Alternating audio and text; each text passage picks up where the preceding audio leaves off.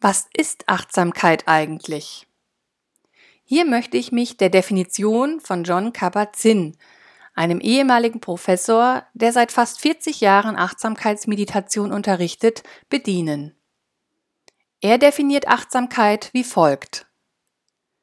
Achtsamkeit ist von Augenblick zu Augenblick gegenwärtiges, nicht urteilendes Gewahrsein, kultiviert dadurch, dass wir aufmerksam sind.